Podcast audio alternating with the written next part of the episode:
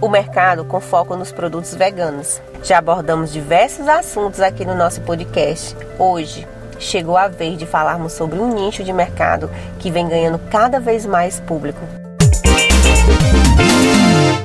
Diferente dos vegetarianos, no qual os adeptos não consomem nenhum tipo de carne, os veganos não fazem uso de qualquer produto, seja ele do segmento alimentício ou não, que tenha nos ingredientes ou componentes derivados de matéria-prima de origem animal.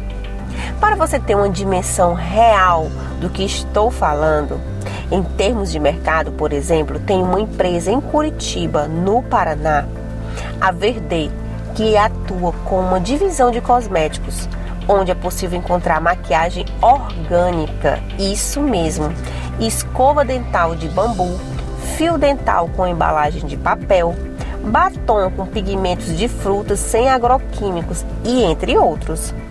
Esse exemplo é apenas um, entre tantas outras iniciativas que se inspiram na cultura vegana para desenvolver produtos e serviços e como nesse espaço sempre gosto de dar dica aos empreendedores, aí vão algumas dicas. Embora o mercado vegano esteja em alta, é primordial negociar o preço de compra e formular o preço de venda. Lembrando que o custo de vida de cada região é fator importante para definir como você conduzirá o seu negócio. E mais outra dica: conhecer o estilo de vida das pessoas adeptas ao veganismo. É fundamental para que você tenha sucesso na oferta de produtos. Por hoje é só. Te espero no nosso próximo podcast. Até lá!